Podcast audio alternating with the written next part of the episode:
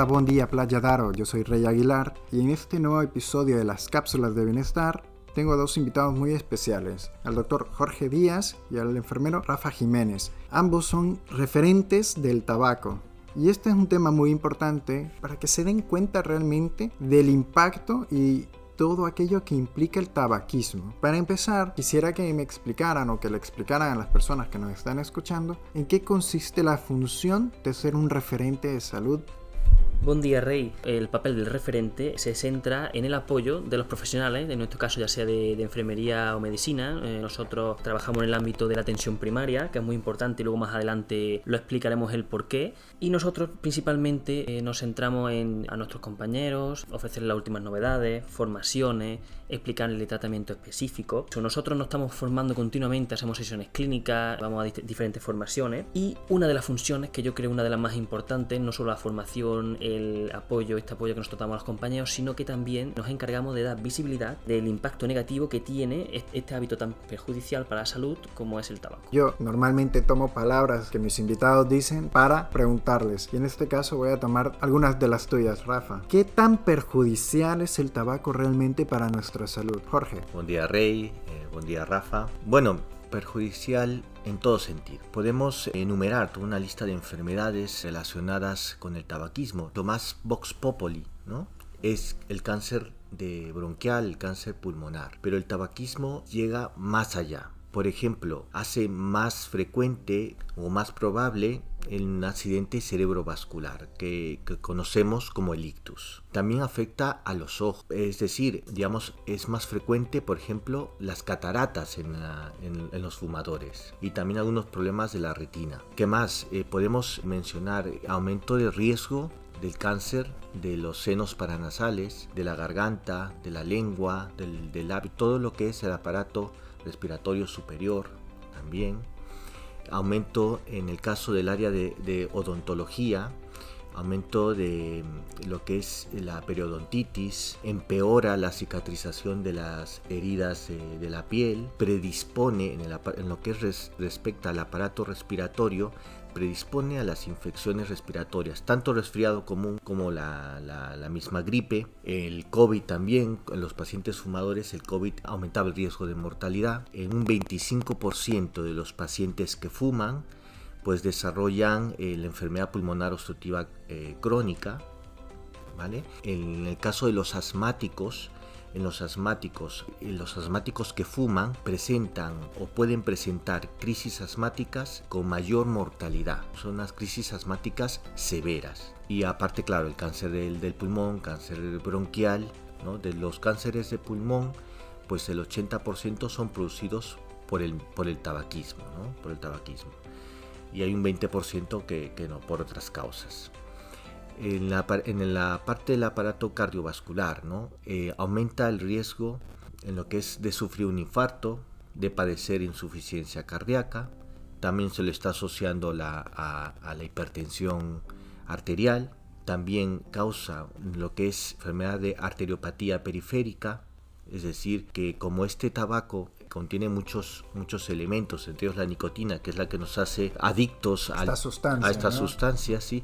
tiene otras sustancias pro-oncogénicas, es decir, que eh, favorecen los cánceres que estoy mencionando y también interaccionan con muchas sustancias, entre ellas los lípidos de baja densidad, en las cuales los convierte en unos lípidos reactivos, los, unos lípidos que son aterogénicos, es decir, se tiene mayor facilidad de formar ateromas, o sea, placas, colesterol, de grasa en nuestras arterias. Por eso es que afecta también al ¿no? produce infarto cardíaco, la enfermedad arterial periférica, también produce cáncer de estómago, cáncer de hígado, cáncer de páncreas, cáncer de vejiga, cáncer renal, cáncer de, de próstata, de colon, y finalmente, cuando nosotros hacemos la valoración de riesgo de fractura por osteoporosis, pues consideramos, eh, le preguntamos a nuestros pacientes si fuman o no, porque el, cigarrillo descalcifica los huesos, aumenta el riesgo de cáncer de vulva y cáncer de útero,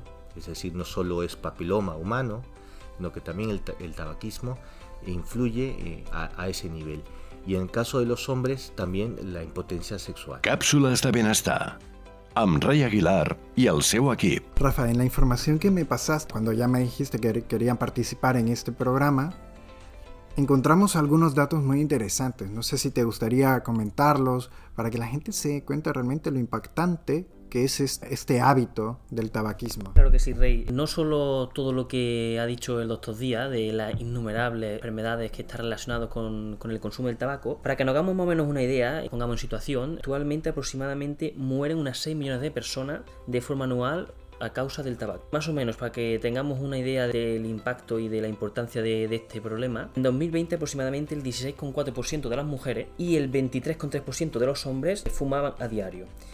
Entre las mujeres cabe destacar que las que mayor prevalencia o con, mayor frecuencia fumaban era en el rango de edad entre 45 y 54. Son un poco mayores que en el caso del hombre, que en el caso del hombre suele ser entre 25 y 34 años. También tenemos que hacernos la idea que la edad de, inicio de consumo de tabaco está sobre los 13,6 años, es decir, es un problema que debemos de abordar desde una edad temprana, porque es eh, el inicio. Siempre nosotros como agentes de salud no tenemos que enfocar, claro que sí, en tratar la enfermedad, pero por supuesto debemos hacer mucho énfasis en prevenirla, en que no llegamos a todo este punto, de toda la enfermedad y todo lo que ha comentado el doctor Díaz. Para que también nos hagamos una idea, también para completar un poco esta información, aproximadamente un 2,1% de las mujeres y un 2,6% de los hombres se declaran fumadores ocasionales, es decir, eh, fumadores sociales, aquellos que hacen pocos cigarrillos y que es muy importante tener en cuenta que nosotros tenemos que enfocarnos y hacer ver a los pacientes que nuestra política es tabaco cero.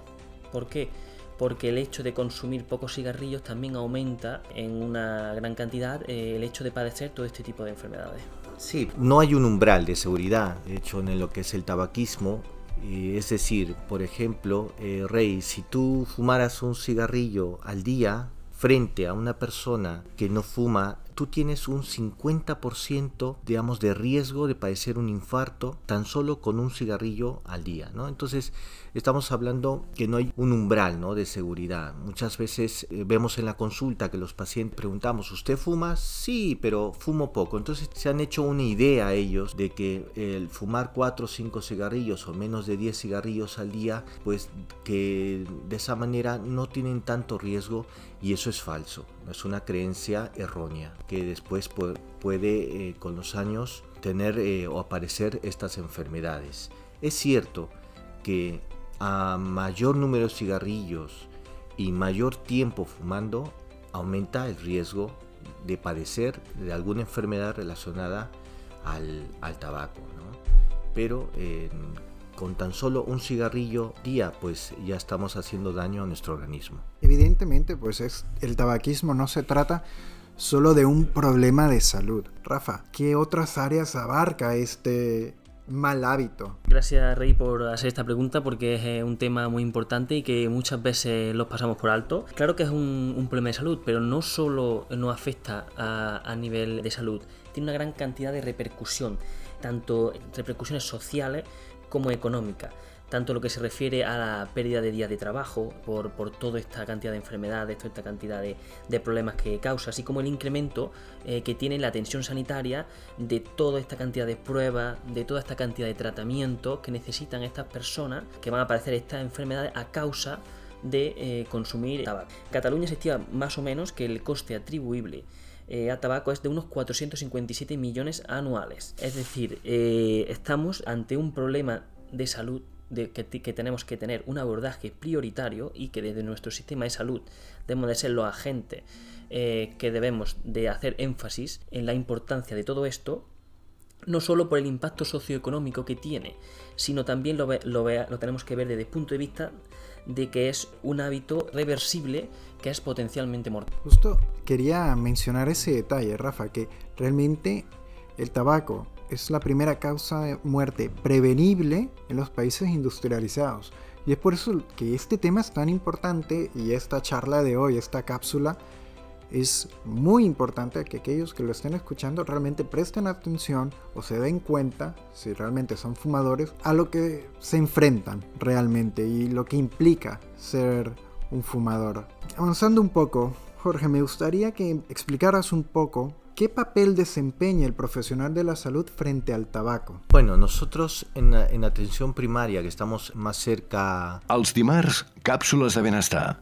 amb el doctor Rey Aguilar. Al paciente tenemos la obligación, el, el- deber de preguntarle al, al paciente, tocar el tema del, del tabaco, ofrecerle ayuda ¿no? para la deshabituación, explicarle de repente la- las dudas que, que- que pueda tener o las, las ideas. Mucha gente solo se informa un poco de internet y entonces tanto el médico como, como el enfermero pues eh, pueden aclarar muchas dudas a la población y pueden prestarle un apoyo, una ayuda. Se ha visto que de los pacientes fumadores que deciden dejar de fumar, o sea, es decir, están decididos a dejar fumar, solo eh, un 5% dejan de fumar.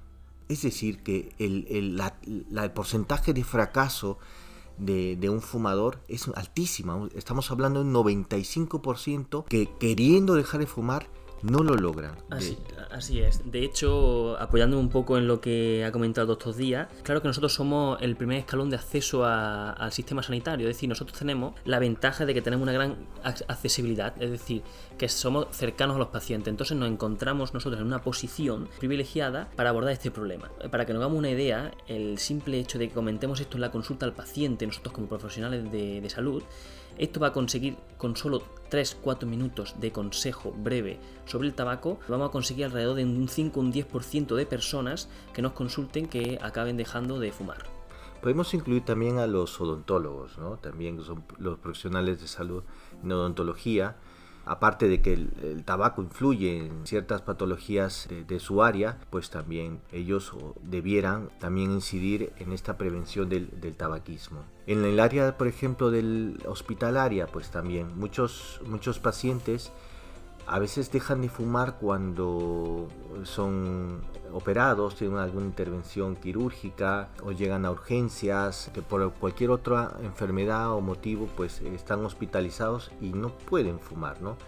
Y también llámese a las mujeres, ¿no? Que cuando están embarazadas algunas dejan de, de fumar. Entonces, en realidad esto pues incluye a muchos profesionales, ¿no? De diferentes especialidades, ¿no? De gi- De ginecología, en caso de la de la- las matronas, en Sí, caso de sí, las sí, sí, sí. embarazadas, eh, ¿verdad? Los, los, los pediatras que puedan todavía eh, coger a los niños, en abordar el tema del tabaco entre los 13 y 14 años. Ya nos estamos quedando sin tiempo en esta cápsula, pero antes de terminar me gustaría que por favor explicaran de manera breve o básica cómo es una consulta o qué- cómo se aborda a una consulta a aquel paciente que pide ayuda para dejar de fumar. Nosotros lo que tenemos que, que sobre todo tener en cuenta en atención primaria es verdad que nosotros en las consultas eh, no tenemos una- un gran tiempo para abordar todos estos problemas, pero lo tenemos que enfocar como intervención oportunista. Es decir, no tenemos muchas ocasiones que ven muchos pacientes, frecuentan por numerosos problemas, te vienen por control de una enfermedad crónica, te vienen por resultado de una analítica, te vienen por un proceso agudo, resfriado, cualquier cosa. Todo este tipo de motivos es una oportunidad que nosotros tenemos para abordar este problema. Con la eh, sencilla pregunta, ¿usted fuma? Y a partir de aquí, nosotros ofrecerle eh, toda esta ayuda, proceso de dejar de fumar, que en nuestro caso, bueno, son varias sesiones. Primera, es verdad que en esta primera consulta no tenemos mucho tiempo y no hablamos muy tendido, pero sí eh, trabajamos el tema de la motivación y también muy importante el, el tema de, de la duda. Es decir, nosotros tenemos que enfocar en el paciente en el sentido de que él haga un cambio de chip. Y para que haga este cambio de hábito es importante que nosotros como referentes, como profesionales, como su médico de cabecera, como su enfermero, que le hagamos ver, que, que le cambiemos la perspectiva. Entonces nosotros aquí en esta oportunidad que tenemos en cualquier eh, motivo, por cualquier motivo que viene a la consulta, nosotros tenemos que aprovecharla para iniciarlo, para comentárselo. ¿Por qué? Porque habrá fumadores que están en etapa que quieren dejar de que no quieren dejar de fumar y eh, se lo piensen más adelante o aquellos que sí quieran dejar de fumar y entonces le daríamos otra visita o lo derivaríamos con la, con la enfermería y empezaríamos todas eh, las visitas que son entre 4 y 6 para ayudarle a dejar de fumar, que todo esto lleva el aspecto psicológico, los tratamientos, las sesiones, etc. Pues muy bien. No sé, Jorge, si querías mencionar algo más o lo dejamos ya aquí.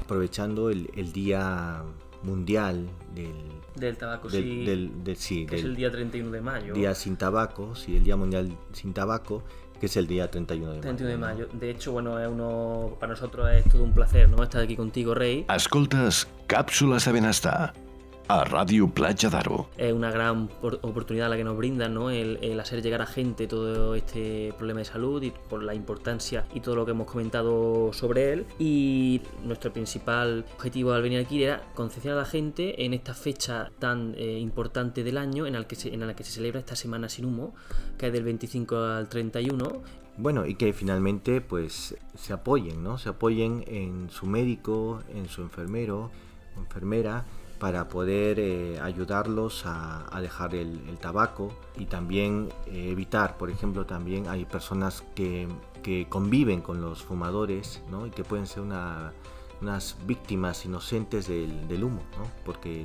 también la mortalidad pues es, eh, aumenta en los fumadores pasivos. Bueno, pues muchísimas gracias a ustedes por estar el día de hoy aquí conmigo compartiendo esta información valiosa. Espero de verdad que lo hayan pasado tan bien como yo.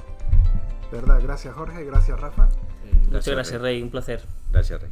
Bueno, espero que sigan teniendo un buen día y hasta el próximo martes.